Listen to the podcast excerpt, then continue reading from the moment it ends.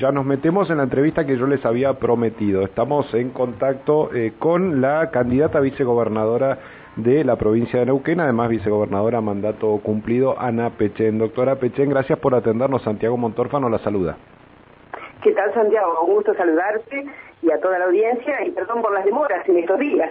No, por favor, entiendo que la agenda debe ser la agenda debe ser complicada y ahí voy a mi es un poco complicada. Ahí va mi primera pregunta, Ana. Eh, doctora, eh, con actividad académica, eh, además entiendo que maneja muy bien todo el tema de la botánica y que le gusta mucho. Eh, la ya fue dos veces vicegobernadora de nuestra provincia. La pregunta es, ¿por qué otra vez candidata?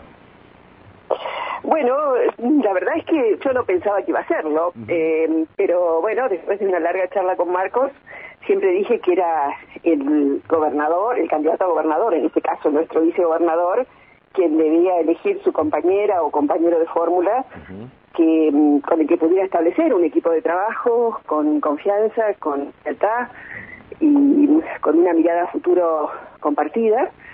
Eh, y bueno, creo que Marcos me honró con con esa designación, digamos, con ese llamado a, a que sea su compañera de fórmula y también algunos dirigentes del partido que, bueno, yo nunca me fui del partido, simplemente no tuve cargos y siempre hice política y la verdad que, bueno, mucha gente me lo había pedido y eso me hizo reflexionar, son épocas eh, difíciles en la política, donde hay mucho descreimiento de la sociedad y creo que, bueno, yo tengo algo, eh, digamos, que valoro mucho, que es, eh, digamos, un diálogo sincero con la, con la sociedad eh, y lo mejor que me dejó la política fue la relación con la gente, así que si puedo contribuir a que acreditemos que la política es la única forma de plantear el futuro, de solucionar los problemas que existen y que más allá de los errores de quienes podemos ser candidatos eh, en, circunstancialmente en cada momento, eh, no hay otra forma sino eh, el planteo de uno que uno hace a través de un partido político.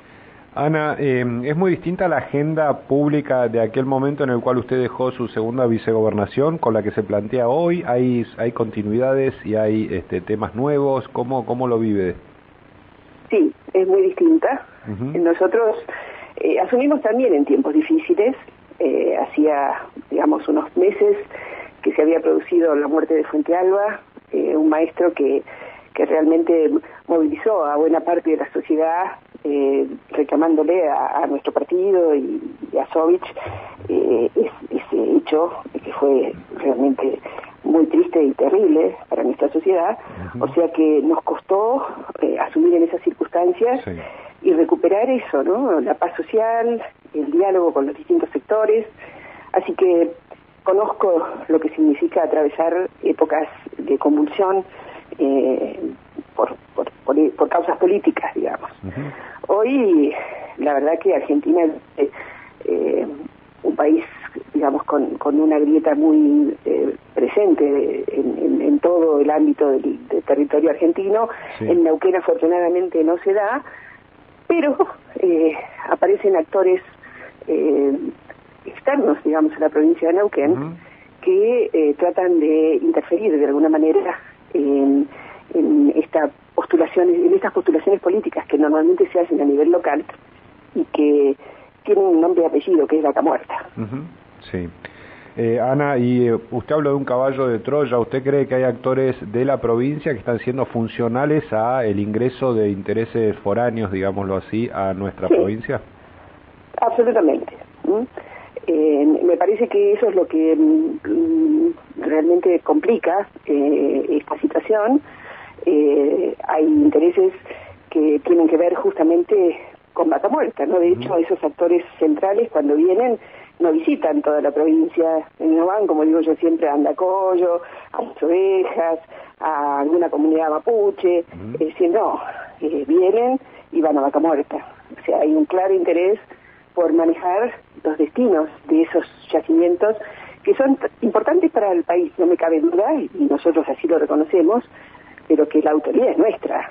Y a mí me tocó, Santiago, como recordarán todos ustedes, parirlo, ¿no? Es decir, así que una de las causas por las que estoy aquí es porque voy a defender claramente que esos recursos se usen en beneficio del pueblo neuquino. Hay una sensación ahí, ¿no? Porque eh, yo recuerdo eh, durante los gobiernos de Jorge Zapag eh, lo que costaba convencer tanto a determinados sectores empresarios como de la política nacional de que valía la pena invertir tiempo y dinero en vaca muerta y hoy que, bueno, que está demostrado que funciona, parece que se ha... Se ha Hacen cola. yo lo estuve afuera, algunos tirando piedras. Había una concertación neuquina, eh, digamos que incluía a muchos de ellos que no querían ni siquiera que pudiéramos sancionar la ley que permitió eh, el acuerdo entre, entre Chevrolet y IPF, ¿no? Recuerdo, una sesión, una sesión complicada, sí. Claro, claro, si no hubiera habido esa sesión no hubiéramos tenido vaca muerta.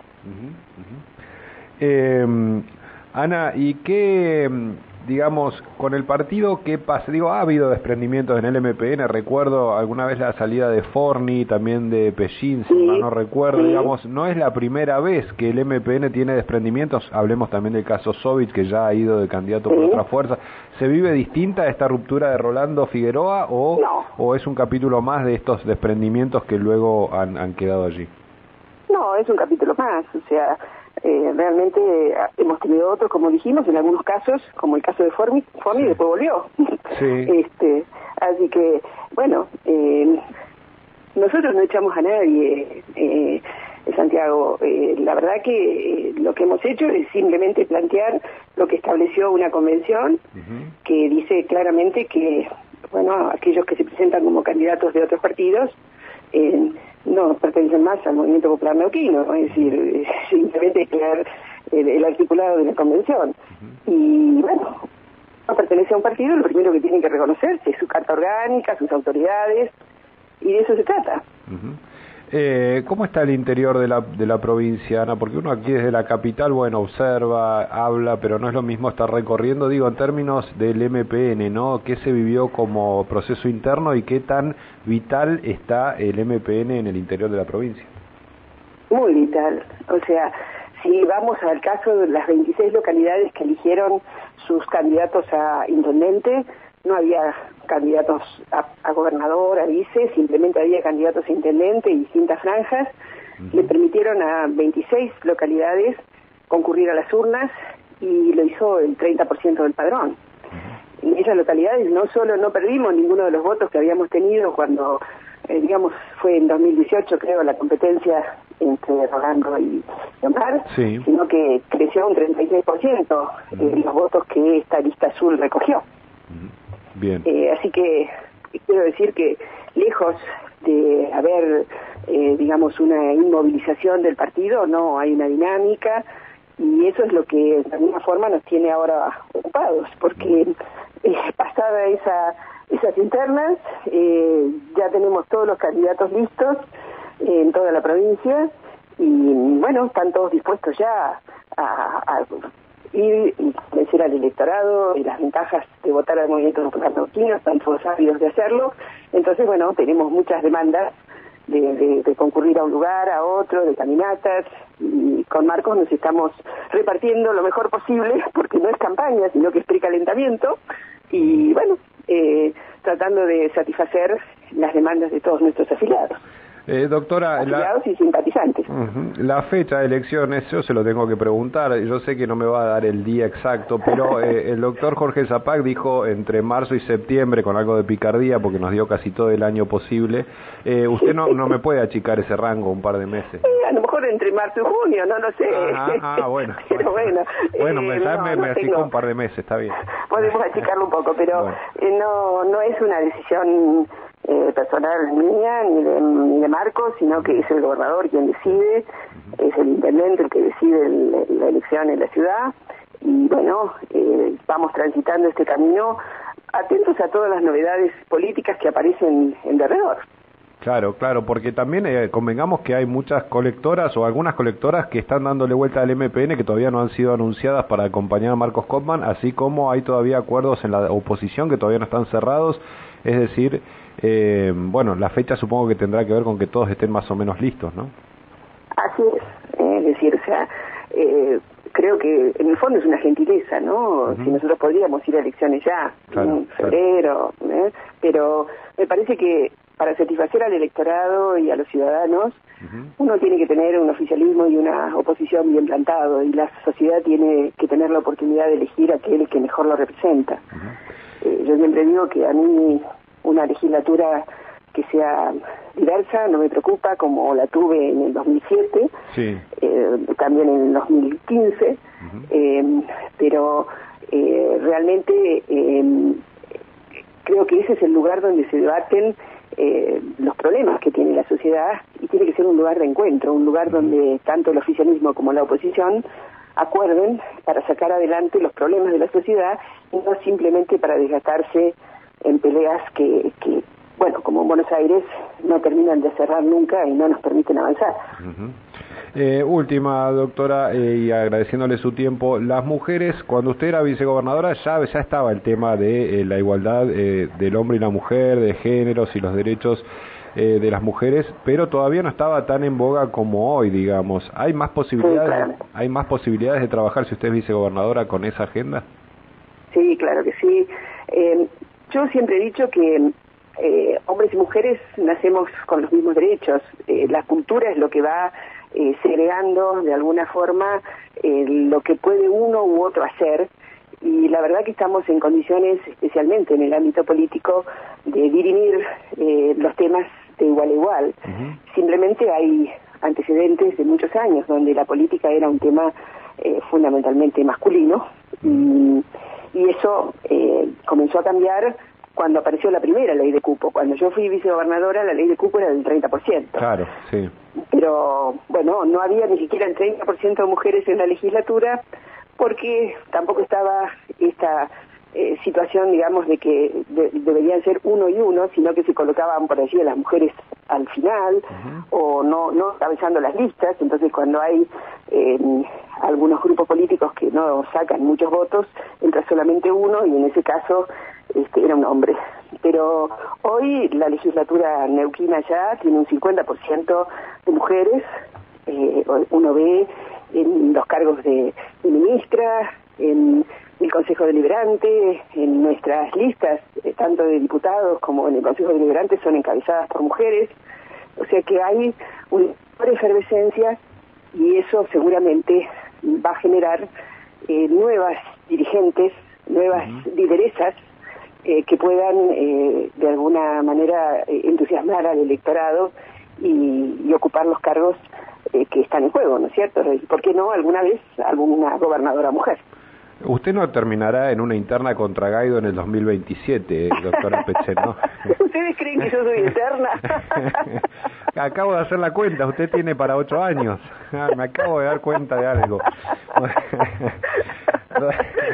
No, no, no. claro, porque Marcos no va a poder, mirá cómo es, como uno uno ve que a uno le falta tanto todavía. Doctora... No, yo ya me eh, conformo con ser tres veces vicegobernadora, la verdad que debe ser el único caso en la República. bueno.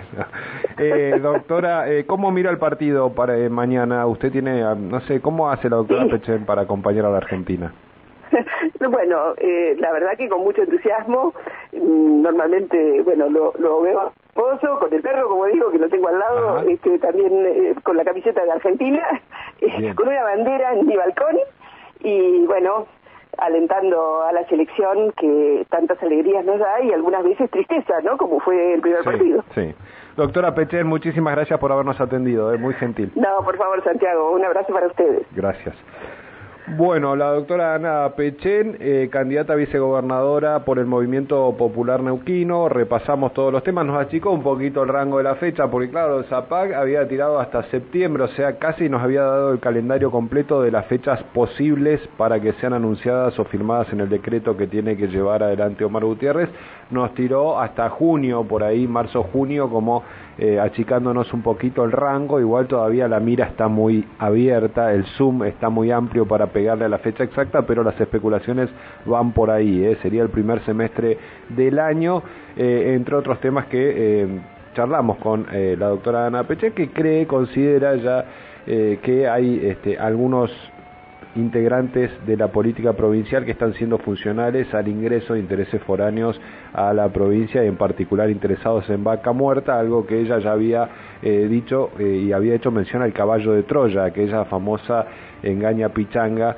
eh, de, la, de la batalla griega, donde a través de una ofrenda al rey meten al enemigo adentro de las fortalezas de Troya, ¿no? Bueno, esto vendría a ser algo parecido lo que está sugiriendo, va, sugiriendo, diciendo la candidata vicegobernadora, básicamente sin nombrarlo, se está refiriendo a los intereses de Buenos Aires que vienen a través de los candidatos de los partidos nacionales y de los exiliados del movimiento popular neuquino, creo que la sugerencia va más eh, por allí.